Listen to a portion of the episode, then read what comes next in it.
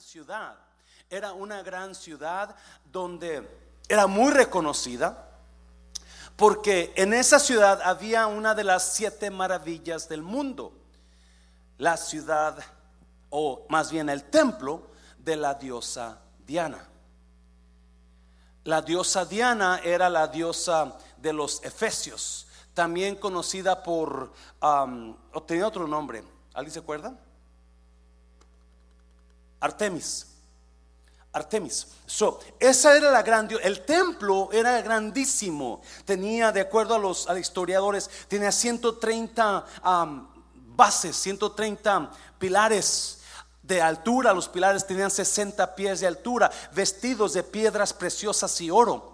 So era increíble. Ese era el templo de Éfeso, de la diosa Diana, que todos veneraban. La, mayor parte de los, del dinero que entraba en Éfeso era a través de, de figurines que de, de, de um, de santos, ¿verdad? O más bien de santas, porque era la diosa Diana la que hacían y los vendían de plata, de cobre, de oro. So de ahí hacían sus ganancias. Era una de las maneras que se mantenía la ciudad.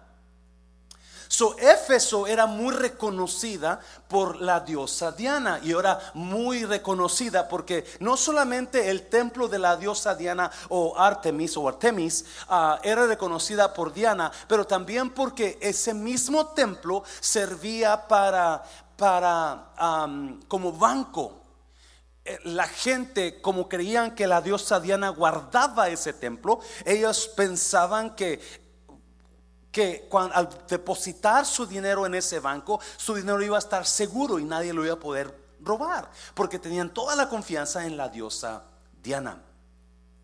No solamente este, era famoso el Éfeso por el templo de la diosa Diana y por el banco, pero también la forma de adoración que ellos tenían en Éfeso. La forma de adoración era muy, era muy inmoral. Tenían usualmente más profetizas, mujeres, mujeres ah, honrando a su diosa Diana en un área inmoral, inmoral sexual.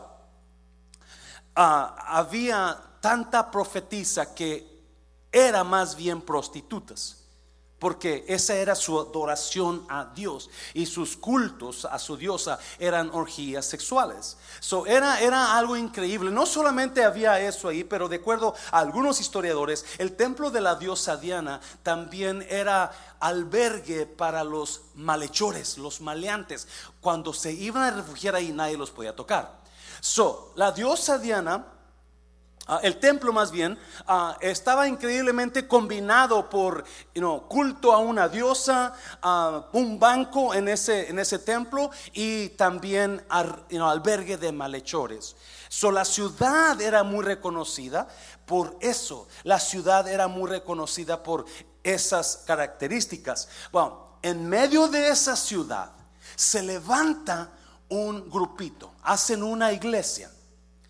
Y de acuerdo a algunos historiadores, por lo que dice los capítulos de Hechos, de Priscila y Aquila, Priscila y Aquila fueron los que probablemente fundaron esta iglesia. Si usted ha leído el libro de Hechos, mm, Hechos habla de un Priscila y un Aquila.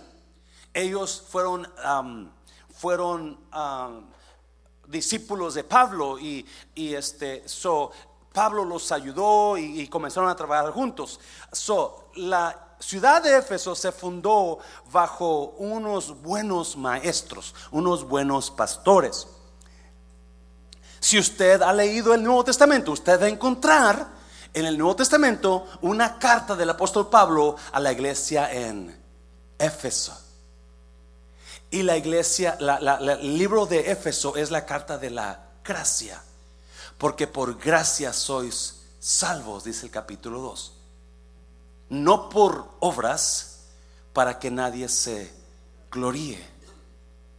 Usted y yo tenemos oportunidad de entrar al cielo, pero no podemos entrar al cielo por trabajar para ganarnos la gloria. No podemos trabajar al cielo por para dando dinero para ganar. No podemos hacer nada si no es por gracia, por el amor de Cristo Jesús. So, esa es la iglesia en Éfeso. Esa es la iglesia en Éfeso, esta iglesia que, que fue, que, era tan reconocida, pero la misma vez tan, tan inmoral.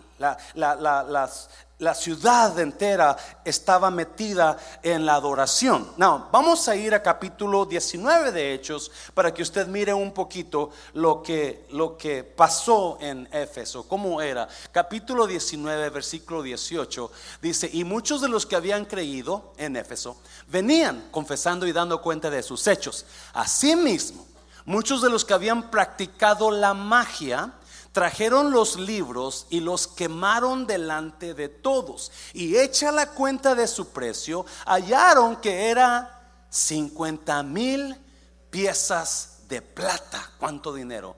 Y así crecía y prevalecía poderosamente la palabra del Señor. So, no solamente era, era, era conocida la ciudad de Éfeso por la, el templo de la diosa Diana, una de las siete maravillas del mundo, pero también era conocida por la hechicería había hombres y mujeres que practicaban la hechicería y, tenían libros donde practicaban y podían hacer el hocus pocus, ¿verdad?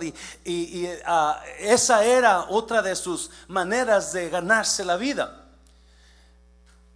Libros de mucho valor fueron tirados a la basura Quiero notar eso porque lo que viene más adelante, por cuando encontraron a Cristo Jesús, cuando, cuando recibieron el amor de Dios, ellos se despojaron de las cosas más valiosas por el amor a Cristo. Lo quemaron, quemaron esos libros. Versículo 21. Ah, Pasadas estas cosas, Pablo se propuso ir en espíritu, ir a Jerusalén. Después de recorrer Macedonia y Acaya, diciendo, Después que haya estado allí, me será necesario ver también a Roma. Pablo ya está por irse a Roma, a, Jerusalén, y de ahí a Roma en su último viaje. Y ya, ya, está terminando su último viaje misionero. Y enviando a Macedonia a dos de los que le ayudaban, Timoteo y Erasto, él se quedó por un tiempo en Asia. 23. Hubo por aquel tiempo un disturbio no pequeño acerca del camino porque un platero llamado Demetrio, que hacía de plata templecillos de Diana, imágenes, figuras, daba no poca ganancia a los artífices, a los cuales reunidos con los obreros del mismo oficio, dijo, varones, sabéis que de este oficio obtenemos nuestra riqueza, pero veis y oís que este Pablo no solamente en Éfeso, sino en casi toda Asia, ha apartado a muchas gentes con persuasión, diciendo que no son dioses los que se hacen con las manos. ¿Cuántos dicen amén a eso? ¿Cuántos todavía tienen dioses hechos de mano? ese no es un dios, ese es un ídolo. ¿Yes? Ese es un ídolo, no es un Dios. So, esta historia fue escrita muchos años antes de que Juan escribiera Apocalipsis. So, estoy hablando un poquito del pasado para que entienda cómo, cómo se fundó Éfeso. Versículo 27. Y no solamente hay peligro de que este, nuestro, ¿qué? nuestro negocio venga a desacreditarse, sino también que el templo de la gran diosa Diana sea estimado en nada el templo de la gran diosa Diana, porque era su orgullo, la maravilla, una de las siete maravillas del mundo era ese templo. Se estima de nada y comience a ser destruida la majestad de aquella a quien venera toda Asia. ¿Y quién más? Y el mundo entero. Hay mucho que hablar sobre eso, pero no voy a meter. Una cosa que algunos historiadores dicen, escuche bien esto, algunos historiadores dicen que la diosa, la imagen de la diosa Diana era, estaba hecha como si fuera mujer y por el otro lado como si fuera hombre. porque la diosa Diana era la diosa de la fertilidad. So, uh, ellos hacían la imagen como si fuera mujer y hombre a la vez. ¿Le, suena curioso eso, verdad? La confusión que había en Éfeso era causada por lo que ellos adoraban. Lo que ellos adoraban era lo que traía su confusión a ellos. Es por eso que le decía a usted, Jesús le mandó esta carta a las siete iglesias de aquellos tiempos, pero increíblemente estas cartas a esas iglesias quedan perfectamente en estos tiempos, porque hay tanta gente que está confundida ahora. La juventud de hoy, los niños y los jovencitos, no saben si quieren ser hombres o mujeres. ¿Yes? Es, es la misma historia, nada más separada por miles de años, pero la misma historia. Now, versículo 28. Cuando oyeron estas cosas, se llenaron de ira y gritaron diciendo, grande es Diana de los Efesios. Y, persiguieron a Pablo, no lo quisieron, lo quisieron ah, apresar, golpear, pero alguien le ayudó y se fue. So ese es, ese, es, ese es Éfeso, esa es la historia de Éfeso, donde había hechicería, había idolatría y había la diosa Diana, el templo de la... Esa es en sí lo que era Éfeso. Y, y ahí está, en ese lugar comienza la iglesia por una parejita, Priscila y Aquila. con el tiempo, supuestamente llegó Apolos. Apolos, si usted lee el libro de Hechos, también Apolos era un expositor poderoso en la palabra. So también él fue y predicó y pastoreó esa iglesia. Luego vino el apóstol Pablo y por tres años Pablo estuvo en Éfeso predicando. Usted vaya a los libros de Hechos y le van a decir eso. Por tres años Pablo estuvo como pastor de los Efesios. Seguido por uno de los hijos espirituales de Pablo, Timoteo. Timoteo pastoreó Éfeso. Y también después Pablo, de acuerdo a algunos historiadores, Juan el apóstol fue uno de los últimos apóstoles de Éfeso. So, si usted puede mirar, a mí puede mirar Priscila y Aquila, discípulos de Pablo, Apolos, discípulo de Pablo, Pablo, el gran apóstol, Timoteo, el discípulo hijo de Pablo, y el gran apóstol Juan. Grandes hombres de Dios pastoreando esa iglesia. Es una iglesia que usted no le cabe duda yo quiero ser miembro de esa iglesia. ¿Cuántos tienen pastores que usted ve en la televisión o en YouTube y dice, si yo me muevo para esa ciudad, yo voy a ser miembro de esa iglesia? Right? Yeah, porque hay pastores que nos caen bien cómo predican, cómo son, su personalidad, su, su, su, su carácter. Y, y siendo miembro de la iglesia de Éfeso, donde el apóstol Pablo es pastor. Por eso, si usted nota algo, vamos a mirar algunas cosas muy interesantes de esta carta, porque en esta carta a Éfeso, el apóstol Pablo le da a entender a la iglesia qué es lo que a él le agrada y qué es lo que a él no le agrada. So, usted va a agarrar una idea qué es lo que estoy haciendo bien y qué es lo que estoy haciendo mal. So, pongamos atención. Y hay cuatro cositas que apunté, hay mucho más, pero no quiero tomarme toda la noche aquí. So, vamos a mirar número uno, número uno de enamorándonos otra vez. Número uno, Dios todo lo sabe. Lo primero que le dice Jesús a Juan, yo todo lo sé. Mira, versículo 2, capítulo 2, versículo 2 de Efesios. ¿Qué le dice? Yo conozco tus obras. I know your works. Yo conozco tus obras. Yo sé lo que estás pasando. Yo sé lo que estás viviendo. Yo sé tu pasado y yo sé tu presente también. Yo conozco por qué pasó eso. Yo conozco quién hizo eso. Yo conozco con qué intención lo hicieron. Yo conozco todo.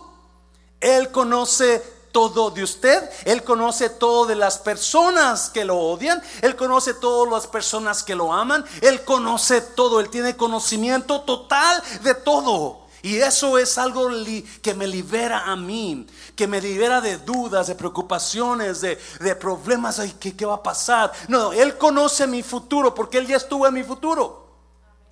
Él dice, yo conozco tus obras. Le dice la carta, le, da la carta a Juan, le dice, dásela al ángel, mándasela al ángel de la iglesia, mándasela al pastor de la iglesia, pero es para la iglesia.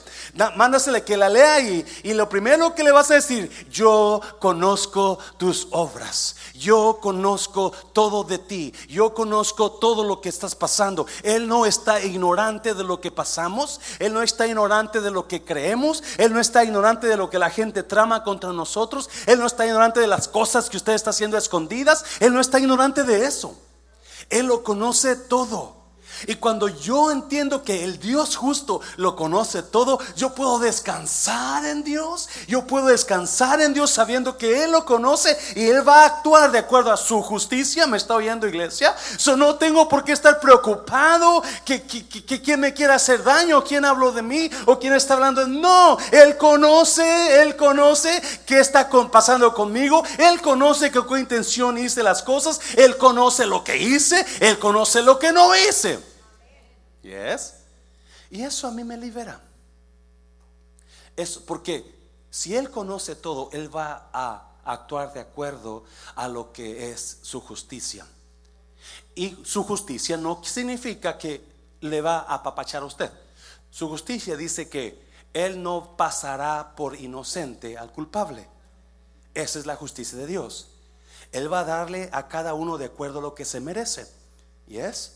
So, le dice a, a Juan, dile a la iglesia de eso, yo conozco todo. ¿Para qué te preocupas? Yo conozco todo. ¿Por qué te preocupas de tu futuro cuando yo ya preparé tu futuro? ¿Para qué estás tan apurado con las cosas que ahorita no puedes ver cuando yo tengo un mejor futuro para ti? ¿Por qué estás preocupado por tu pasado cuando yo ya borré tu pasado? Yo conozco tu pasado. Y aún así que lo conozco tu pasado, te amé y te escogí y te sigo amando y te quiero bendecir. ¿Por qué te preocupas por tu pasado? ¿Alguien está aquí decir? Yo conozco tus obras y tu arduo trabajo y paciencia y que no puedes soportar a los malos. Otra vez, yo conozco tus obras y tú qué? ¿Qué es arduo? ¿Qué significa esa palabra arduo? Mucho trabajo, fuerte trabajo, que trabajaste duro. Yo conozco tu arduo trabajo y paciencia y que no puedes soportar a los malos. Y has probado a los que se dicen ser apóstoles y no lo son y los has hallado mentirosos. ¡Wow!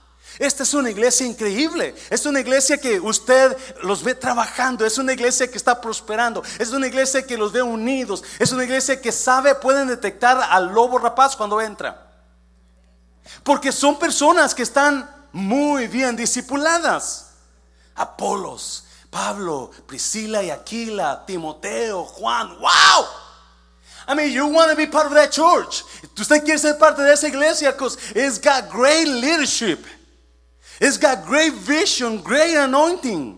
Tienen una unción, tiene una visión, tiene, so ellos están preparados. Es una iglesia increíble. Yes. Tú has trabajado mucho. Tú eres, tú eres, tienes mucha paciencia. Y tú enseguida puedes notar la gente que no trae buenas intenciones.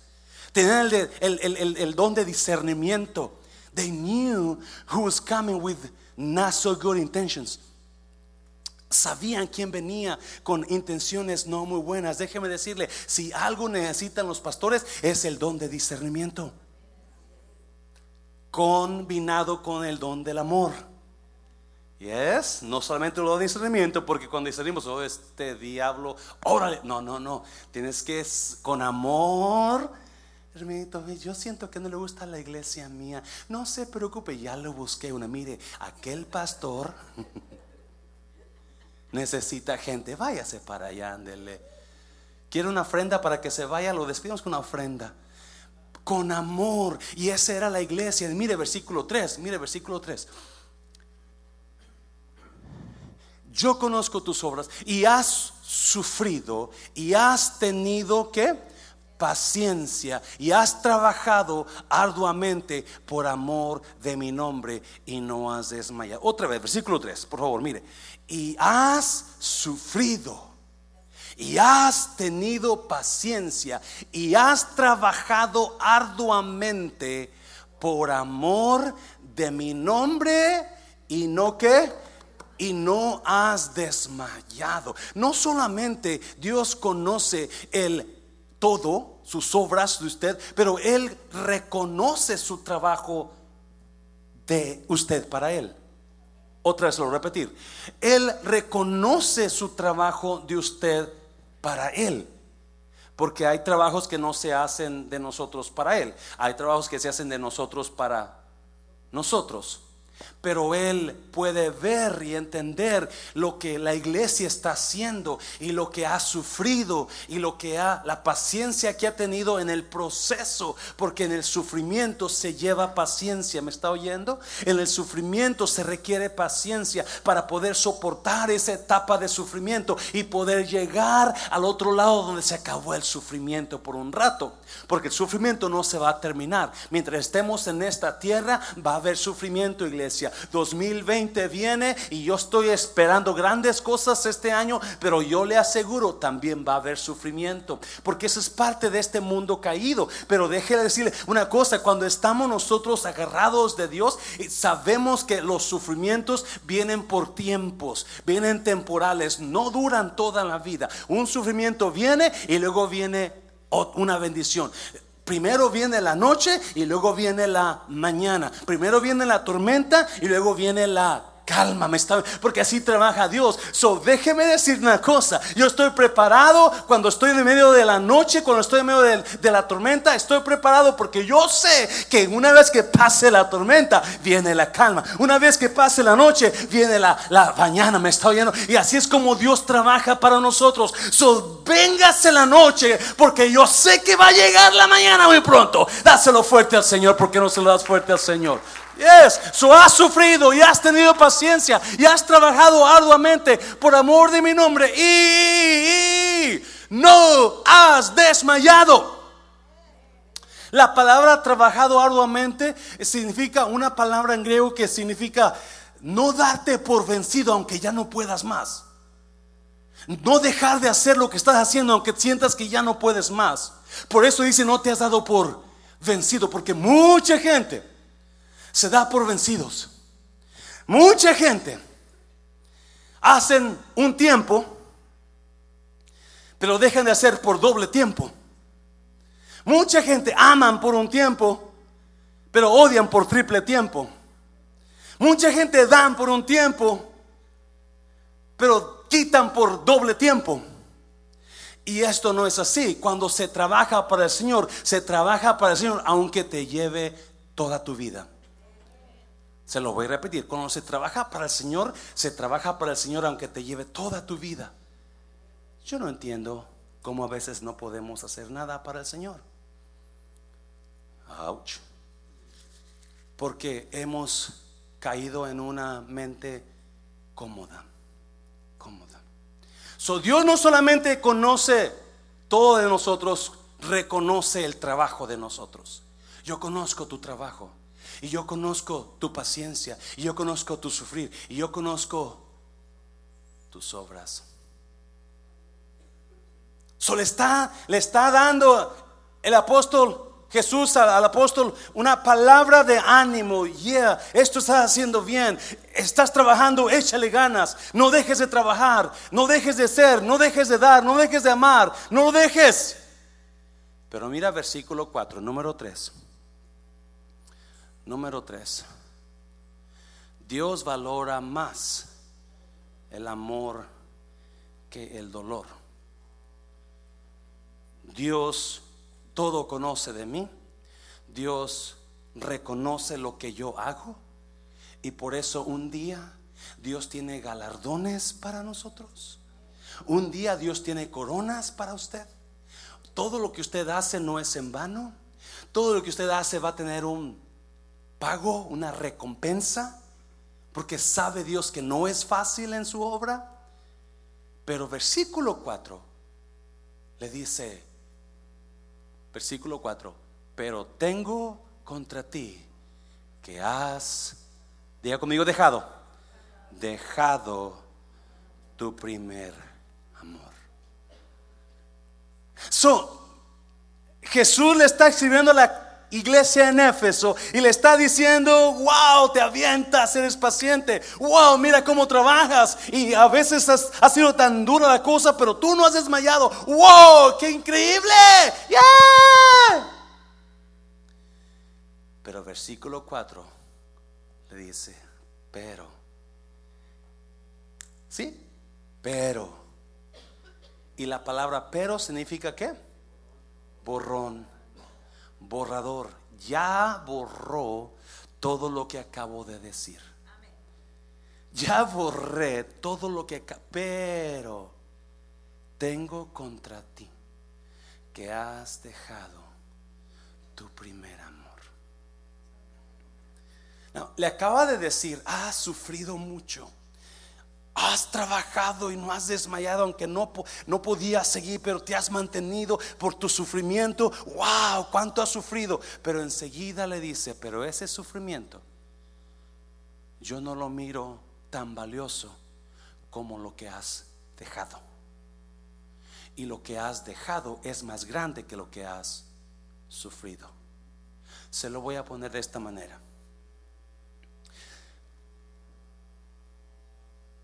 Por alguna razón los efesios estaban tan estaban tan metidos en su trabajo, en su iglesia, en las obras, en sus que que quizás se les dañó porque dice, has sufrido. Quizás se les dañó de una manera u otra, quizás la gente hablaba de ellos, quizás entre ellos se dañaron y quizás estuvieron a punto de, dejar todo, pero se mantuvieron ahí con, ese, con esa fuerza, pero había algo que cambió en ellos había algo que cambió en ellos. Cuando quizás se les dañó, el daño que se les hizo los convirtió en monstruos. Porque el daño y el dolor tienen un increíble poder para o podernos hacer las mejores, más personas mejores del mundo, o ponernos y transformarnos en las personas más horribles del mundo. Se lo voy a repetir. El daño que pasamos, el sufrimiento que nosotros pasamos en la vida, tiene el poder de hacernos las personas más odiosas del mundo. Porque cuando somos dañados y el amor de Dios ya no está en nosotros, has dejado, lo dejaste, te alejaste de Él. You left you first love. Dejaste tu primer amor. Dejarlo es alejarte de Él, soltarlo. Y cuando nosotros sufrimos, cuando nosotros nos, nos, nos dañan, tendemos, el ser humano tiende a odiar. El ser humano tiende a querer vengarse, a querer hacer las cosas a su manera. Y yo creo que por ahí va a ser, yeah, estás trabajando en la casa del Señor, pero mira lo que sientes por esa persona que habló de ti. Ya estás trabajando por la casa del Señor, pero mira lo que tú piensas por esa persona que, que, que te miró así, o esa persona que no te cae. Mira cómo la ves, mira cómo la tratas, mira cómo piensas de él, mira cómo piensas de... Y qué horrible es estar en la casa del Señor creyendo y aparentando algo cuando en verdad el amor que debemos de tener por lo que verdaderamente importa, lo dejamos. Lo dejamos porque abrazamos algo más. Y acuérdese, siempre que dejamos algo por algo más, o más bien siempre que dejamos algo, lo dejamos porque creemos que hay algo más mejor. Siempre que dejamos algo, siempre que dejamos la esposa, porque tiene 40 años y ya no se ve tan delgadita, la dejamos por una de 20 que se ve. Siempre que dejamos ese trabajo, pensamos que este otro está mucho mejor. Siempre que dejamos esa casa, la dejamos porque esta casa está mucho mejor. Porque y así eran los efesios. Los efesios se olvidaron de lo que realmente importa por su trabajo. Porque el sufrimiento los dañó tanto que los convirtió en monstruos. Los convirtió en personas secas. Los convirtió en personas insensibles. Alguien está aquí, alguien está aquí. Los convirtió en personas que ya no sentían, ya no sentían. Y déjame decirte, iglesia, déjame decirte, iglesia, una iglesia sin amor dejó de ser iglesia. Un cristiano sin amor dejó de ser cristiano. Por más que yo quiera trabajar y proteger la iglesia, proteger el refrán, protegerme yo, déjame decirte, tenemos que ponerlo primero, primero. Y lo primero es amar a Dios y amar a la gente. Y cuando nosotros perdemos ese amor, perdemos esa sensibilidad, perdemos esa ternura, perdemos esa compasión, perdimos todo. There's no church without love. There's no church without love because love makes the church. No hay iglesia sin amor. Y la iglesia sin amor no es iglesia, es un club. Es un club. Perdemos la sensibilidad, perdimos la importancia.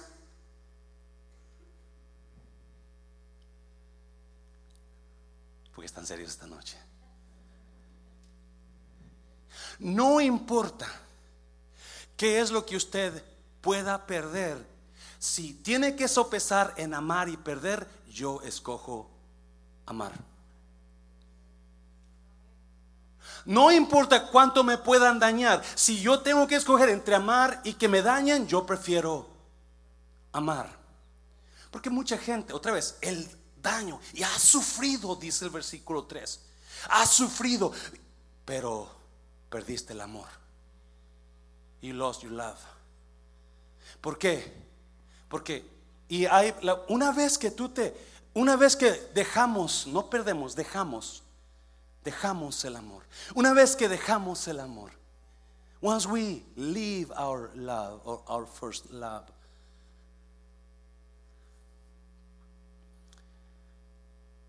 then we become zombies.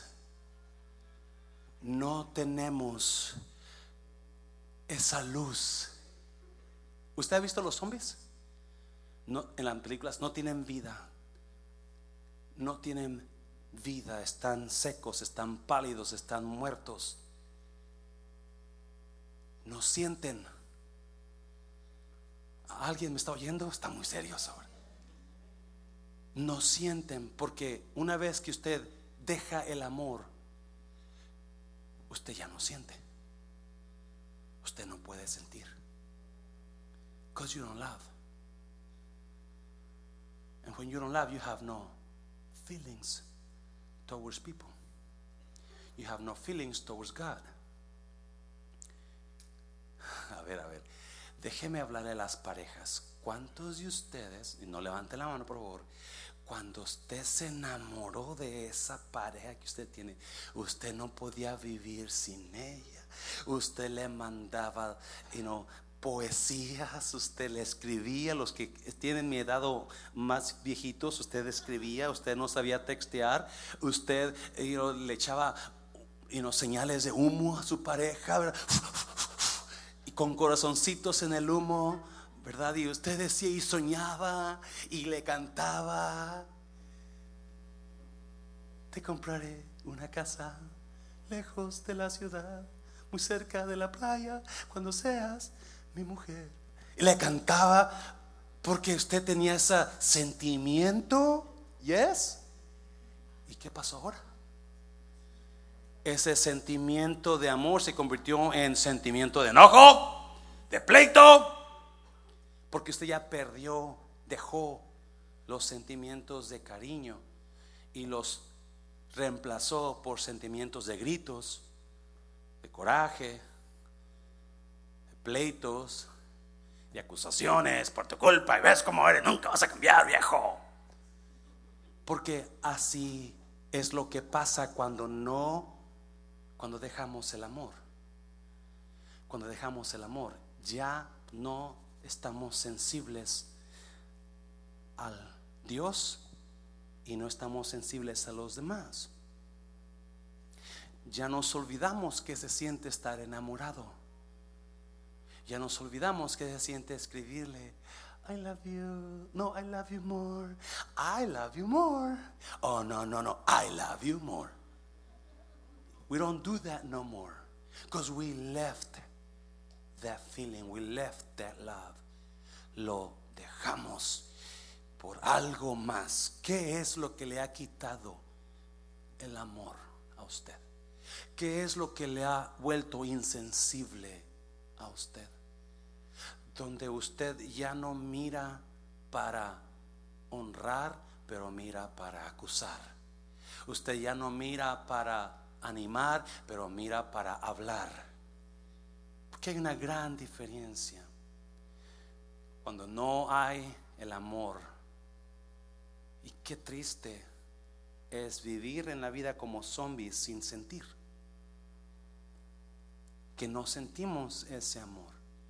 So, Jesús está al tanto y Él los ve trabajar y Él los ve echarle ganas y Él los ve y no trabajar en el refrán como voluntarios y, y, los ve en la iglesia trabajar y estar aquí todo el tiempo. Y qué increíble ver a gente que está aquí, pero dentro está tan lejos.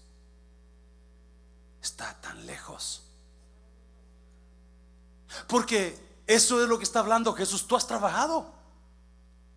Tú, tú, tú conoces, tú, tú, puedes discernir a la gente que no, tú enseguida vas a decir, ese es un lobo, ese es mentiroso, ese no. Y mientras estás acusando a los demás, estás hablando de los demás, tú mismo estás alejándote más y más de tu amor. Pero qué increíble, ¿no? Que, que, todo eso Dios lo ve tan bonito, Dios lo ve tan bueno, Dios lo el trabajo, el, el, conocer la escritura, el conocer, el discernir, el, el, tener qué es lo bueno, qué es lo malo, pero de repente dice, pero estás vacío. No hay amor en ti. Y para mí, dice Dios, el amor es más importante que el dolor el amor es más importante que el dolor. No me malentienda, el dolor es importante para los hijos de Dios, pero Dios está, Dios nos pasa por dolor para que podamos amar más. Oh my God se lo voy a repetir. Dios nos pasa por dolor para que en el proceso del dolor nosotros crezcamos en amor. ¿Me está oyendo? Porque no hay dolor, no hay amor más grande que poder perdonar a los que te hirieron. ¿Me estás oyendo? No hay dolor, no hay amor más grande que poder pasar por lo que te hicieron y decir, Dios, Bendígalos, Dios de corazón. ¿me está bien? Ese es verdaderamente amor. cuando Dios nos pasa por amor, no es para hacernos insensibles, sino más bien para aprender a amar mejor. Dáselo fuerte al Señor, por favor. Yes. Primera de Corintios, capítulo 14, versículo 1. Si lo pueden ahí, por favor. Que el amor sea su meta más alta, no tu trabajo no lo que das, no lo que predicas, no lo que cantas, pero lo que amas.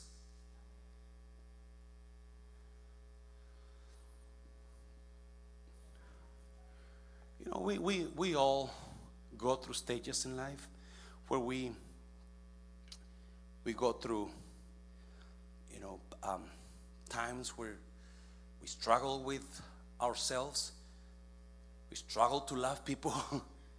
A veces, al menos que nada, nada más ello, pasamos por tiempos donde hoy nos cuesta duro amar. Yes. Nos cuesta duro amar, nos cuesta duro aceptar, nos cuesta duro ah, honrar. Pero eso es lo que realmente valora a Dios. Es lo que realmente valora a Dios. So, si usted ha pasado por daño, si usted le han hablado, lo han acusado, usted está a punto de ser una persona que ama más. Está a punto de ser una persona donde usted va a valer más que valió antes, porque ahora sabe amar mejor. Ya termino. Versículo 5. Recuerda, por tanto, de dónde has caído y arrepiéntete y haz las primeras obras. Pues si no, ah, mire, vendré pronto a ti y quitaré tu candelero de su lugar si no te hubieres arrepentido. Pero tienes esto que aborreces las obras de los Nicolaitas, las cuales yo también aborrezco. El que tiene oído, Oiga lo que el Espíritu dice a las iglesias. Al que venciere, le daré a comer del árbol de la vida, el cual está en medio del paraíso de Dios. Vamos por partes. Vamos al versículo 6. Pero tienes esto, que aborreces las obras de los Nicolaitas, las cuales yo también odio. Wow. ¿Lo leyó? El gran Dios de amor diciendo, yo odio esto. Primero le da a Éfeso las cosas que le agradan a Dios. El trabajar para Dios, el conocer, tener dones y usarlos para Dios, el sufrir para Dios, eso es Dios le agrada porque aprendemos, mejoramos en el sufrimiento, ya le dije eso. Y el amar, eso le agrada a Dios. Pero hay algo que Dios no le agrada y odia. Wow. La, las obras o la doctrina de los nicolaitas, más adelante vamos a verlo otra vez. Las obras de los nicolaitas. Escúcheme bien, joven ¿Cuáles eran las obras de los Nicolaitas? Pues de acuerdo a, lo que Dios usa adelante, porque en la otra iglesia donde usa esta palabra, habla perfectamente de personas que enseñan a los demás a fornicar y a honrar imágenes. Su inmoralidad, Dios la odia. Dormir con alguien que no es mi pareja, Dios la odia. Dormir con una persona de mi mismo sexo, Dios la odia. Es inmoralidad. Dios odia eso. Y honrar ídolos. Dios odia la idolatría. Por si acaso usted no sabía. Y si quiere versículos, se los puedo dar después para todo eso la inmoralidad y la idolatría. Dios odia eso. Nicolaitas, la palabra Nicolaita significa los que,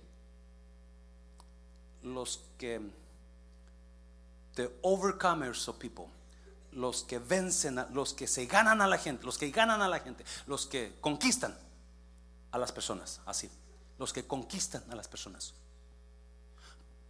Y viene de la historia de Balaam, el profeta antiguo. Pues más adelante vamos a hablar de eso también en esta. Porque lo que Balaam quería hacer, él quería conquistar a los judíos, ganárselos a su manera, a su enseñanza de él, haciendo que se casaran con hombres y mujeres no judías, para que pudieran pecar delante de Dios. ¿Sí lo entendió? Una vez que eso te, you know, it conquers you, it takes control of you, that's what it means. Te toma control de ti a través de enseñanzas, diciéndote, eso está bien. ¿Alguien me está oyendo? Eso está bien, eso no es pecado, eso no es malo. Tú puedes hacer eso. Y cuando ya tú lo aceptas así, ya te conquistaron. Ya tienen control sobre ti porque tu mente ya cambió. It conquers you. And when you believe that those things are not sinful, then you will be doing them because you had a change of heart. You change your mind. Now you think that those things that mom and dad will tell you not to do, no, those things are okay to do for me to do because I know they're okay to do. Well, Jesus says, no, I hate those things. La inmoralidad, el tener relaciones sexuales antes de casarme, el tener relaciones sexuales con alguien de mi mismo sexo, es Dios lo odia. El adorar ídolos, Dios lo odia. So, Éfeso, escuche bien, los cristianos de Éfeso, ellos estaban, era una iglesia una iglesia pura. Era una iglesia que se guardaba. Jesús le dice, tú también odias las obras de los tú también odias eso. Ah, ¿Me están oyendo? Era una iglesia que se guardaba. Que, que, que, que se guardaba, trabajaba. Alguien, alguien que está aquí. Pero aún ahí, Jesús dice, pero hay una cosa que es más importante. Uh, dejaste tu primer amor. Dejaste tu primer amor. Ya no amas. Ya no me amas. Ya no me amas. Y enseguida les da los consejos. ¿Alguien está aquí, iglesia? ¿Todos están despiertos? ¿Yes? Now, enseguida les da los consejos y dice, número uno, recuerda, por tanto, de dónde has caído. Recuerda, por tanto, de dónde has caído. Recuerda cómo te enamoraste. Recuerda cómo pasó todo. Recuerda lo que hacías por ese amor. Recuerda lo que hacías por ese primer amor que tú... Recuerda eso. Recuérdalo. Porque eso es lo que te va a ayudar a recobrar, a regresar a tu primer amor. Eso es lo que te va a volver a enamorar de tu primer amor. Y yo estaba pensando, hay tantos aquí que estamos como los efesios. Aquí estamos echándole ganas, trabajando, apoyando, cantando, dirigiendo, predicando. Pero cómo estamos en nuestro interior con Dios. Yo le voy a decir algo mío. Cuando yo me enamoré de Cristo, yo le he dicho varias veces y ya parezco disco rayado. Cuando yo me enamoré de Cristo, la primera vez, nunca se me olvida, fue algo que marcó mi vida. Fue cuando yo estuve leyendo en Primera de Juan, capítulo 5, versículos 11, 12 y 13 estas cosas les he escrito a vosotros que creéis en el nombre del Hijo de Dios para que sepáis que tenéis vida eterna. Y para que creáis en el nombre del Hijo de Dios. El que tiene el Hijo tiene la vida. El que no tiene el Hijo de Dios no tiene la vida. Yo leí eso y mi vida se transformó ahí. Y al siguiente día comencé a leer mi Biblia tres horas. Tres horas por día. Tres horas estudiada por día, por día. Me apasioné, me metí en las historias de José, de David, de Isaías, de Jeremías, de Sansón. Oh my God, apasionado por Dios. No quería que me no, cuando estaba leyendo mi Biblia no quería que me interrumpieran, se me pasaba la, porque viajaba en autobús, se me pasaba, tenía que bajarme porque estaba tan metido, apasionado, you know, soaking everything in, absorbiendo todo y comenzar la gente a mirarme como si fuera pastor. 19 años tenía y comenzaron a preguntarme, ustedes pastor, necesito ayuda y comenzaron a venir a mí gente viajando en autobús. Yo necesito ayuda, necesito oración porque me miraban con la Biblia todo el tiempo, con mis marcadores y metido y, y fue una transformación por tres años seguidos. Yo leí mi Biblia de, principio a fin, de izquierda a derecha, estudiada, de, tres años, uh, una y otra vez, una, tres veces la leí, una vez al año, pero estudiada. Y me metí y comencé a, crecer en Dios interiormente. Yo no servía en la iglesia, yo no, yo, yo muy tímido que era, pero interiormente estaba creciendo, creciendo y me apasioné por Dios. Y recuerdo, mi iglesia tenía servicios el, domingo dos veces, pero había escuela dominical a las nueve de la mañana, a las diez y media primer servicio, a las seis de la tarde otro servicio. Tres veces iba a la iglesia el domingo, el miércoles tenía servicio, el viernes tenía servicio y el sábado había jóvenes y yo estaba ahí. Y cuando terminaba el servicio el domingo en la noche, yo lloraba a veces porque tenía que esperar hasta el miércoles. decía, ¿cómo? Yo necesito estar en la casa de Dios. La pasión por Dios. La pasión por Dios nos íbamos a, las pulgas a cantar con las guitarras a los jóvenes y a dar tratados y a, hablar. Y esta mañana, mientras yo estudiaba, Dios me decía, ¿y cuánto lees ahora tu Biblia?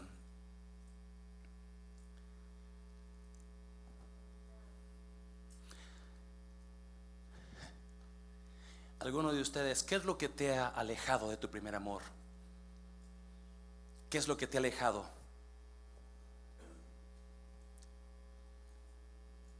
El trabajo, porque la iglesia de Éfeso trabajaba. Oh, que si trabajaba. ¿Qué es lo que te ha alejado de tu primer amor? ¿Adicciones? ¿Drogas? ¿Pornografía? ¿Amistades? ¿Qué es lo que te... Algunos de ustedes que ya deberían ser líderes están dirigiendo y están todavía alejados? Porque te alejaste, porque te alejaste, porque te alejaste. Lo dejaste, lo has dejado. Lo has dejado, lo has dejado, y poco a poco te has ido, te has enfriado y ya la pasión ya está, ya no está ahí, ya, ya vienes y le dice porque tienes que y tienes que estar aquí, tienes que hacer esto, pero vienes con una cara y una actitud y, y porque, porque, porque no amas. Because you don't love no more. Y algunos están aquí, algunos de ustedes no han experimentado lo que es el verdadero amor por Dios. Mientras yo estaba en la les platiqué el domingo pasado que enterraron a Guadalupe Madrigal, la señora con la que yo crecí tanto con ellos en esa familia. Y mientras yo miraba sus fotos de ella y su esposo ahí sentado, cuando yo tuve mi primer amor con Cristo, ellos fueron parte de que me empujaron. So, cuando yo estaba sentado en esa, en esa funeraria, yo estaba recordando mi primer amor con Cristo.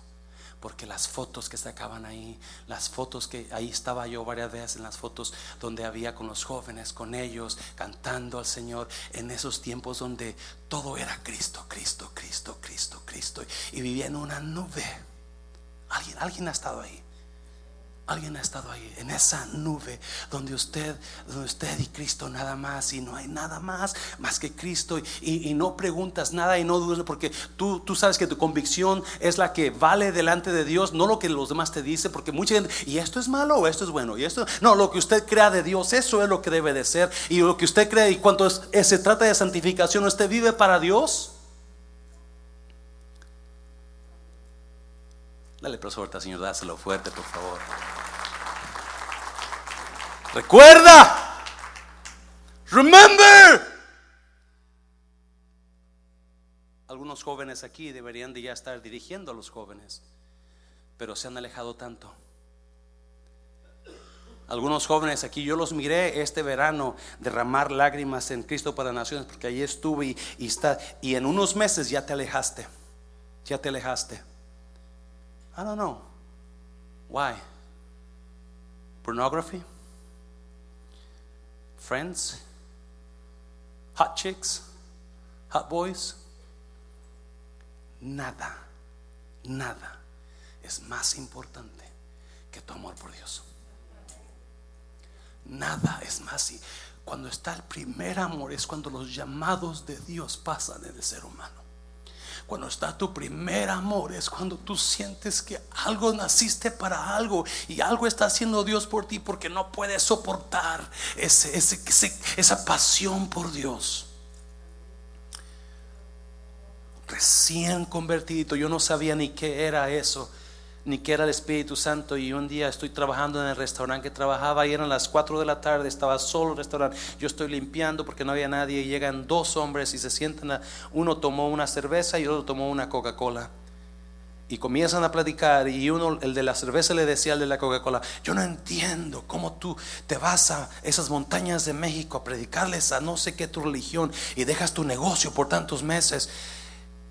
Y el de la Coca-Cola decía, es que tú no entiendes a quien yo sirvo y es que tú entiendes lo que quien y cuando yo escuchaba eso yo sentía un ardor en mí porque algo me conectaba con esa persona del amor de Dios. Yo sentía el Espíritu Santo en ese lugar.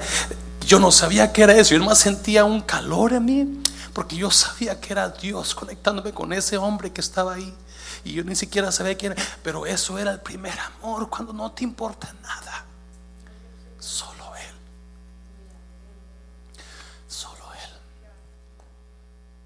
Recuerda, por tanto, de dónde has caído.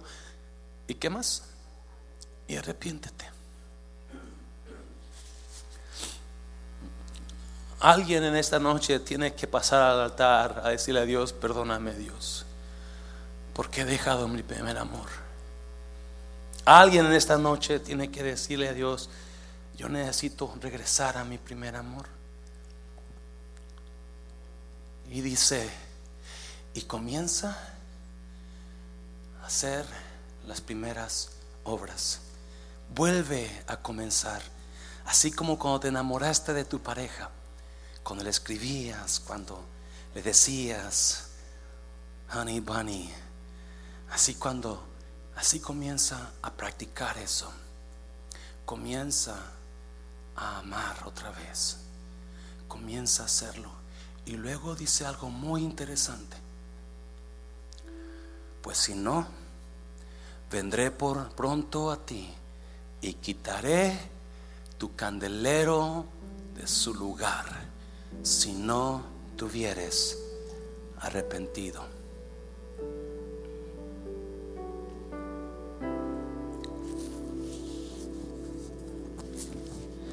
Quedamos en que los candeleros son las iglesias. ¿Por qué? Porque emanan luz, llevan luz. Me sentaba con un pastor hoy americano, el pastor que mandó a los a su yerno a predicar y a su al evangelista el otro día y me decía, "Pastor, yo sé que tu iglesia emana luz. Tienes una iglesia poderosa", me decía. Pude ver cortos, pude ver videos y fotos de cómo Dios estaba obrando y de esa gente que tiene hambre, dijo. Estoy orgulloso de tu iglesia. Porque la iglesia es el lugar donde las tinieblas huyen. Pero aquí no solamente le va a quitar la lámpara a la iglesia, pero va a quitar la lámpara de tu vida. ¿Cuál es la lámpara? La presencia de Dios. La presencia de Dios. Una iglesia sin la presencia de Dios es una iglesia muerta. A church without God's presence is a death church. There's no light, darkness. Es un club donde todos se pelean entre unos y otros, donde nada más vienen a ver qué está pasando, pero no es una iglesia porque la presencia de Dios es lo que da luz a la iglesia. Y la presencia de Dios es la que da luz a nuestras vidas. Y si nosotros, escucha bien por favor, hoy llegó una persona al refrán que tenía años que no la miraba.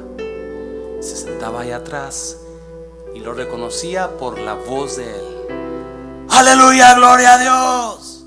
Gritaba fuerte, se escuchaba aquí hace años. Hace años que no lo miraba. Hoy llegó en silla de ruedas. Y cuando voy a atenderlo comienza a llorar. Dijo, he dejado a Dios. Y yo siento que por eso estoy así. Estoy en la desesperación. Porque cuando Dios quita la lámpara de nosotros, cuando Dios quita la luz de nosotros, lo único que hay, que queda es oscuridad, desesperación. Young people, you don't want to go through that darkness in life. You want to get right with Jesus. No quieres seguir, no quieres que tu lámpara se apague o te la quite Dios. No quieres caminar tu vida en oscuridad. Póngase de pie. Póngase de pie.